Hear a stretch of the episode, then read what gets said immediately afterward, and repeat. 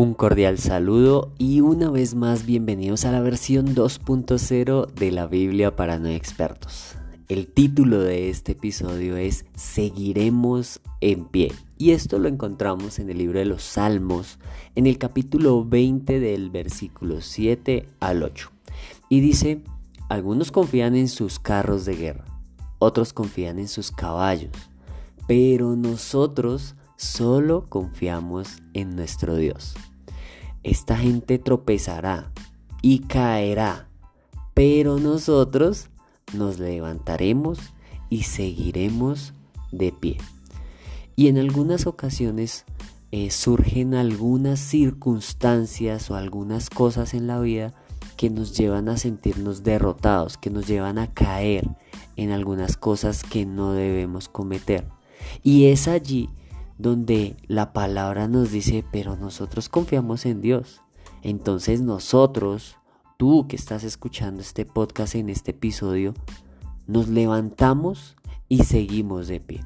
Así que el tema no es caer, el tema realmente es confiar en Dios, como lo dice en este versículo de los Salmos, y luego levantarnos y seguir de pie. Así que no sé cuál sea la circunstancia que estás pasando o por la que ya hayas pasado que te ha llevado a caer, que te ha llevado a, a estar de pronto frustrado, a sentirte frustrado, pero realmente es un sentimiento, así que es tiempo de llevar ese sentimiento y entregárselo a Dios y decirle, Señor, aquí te entrego mi carga, esta es mi carga pesada, dame tú una carga liviana. Y cuando tú entregas esa carga y entiendes que debes confiar en Dios y que a pesar de que las circunstancias te llevan a pensar lo peor y a pesar de que las circunstancias te llevan a decir, no, ya, ahora sí esto fue el acabose, o sea que hay peor que esto, porque muchas veces usamos eso para decirnos, ya, listo, pues al menos ya no podrá pasar nada peor. Y lo malo es que muchas veces pasa algo peor y uno dice, no, pero ahora sí esto es la tapa. Pues bueno, te invito a que en lugar de decir esto es lo peor y ya no puede pasar nada peor que esto, que digas, Señor, yo confío en ti.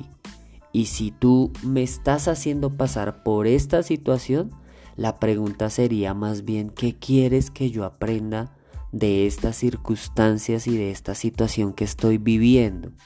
¿Qué debo fortalecer en mi vida?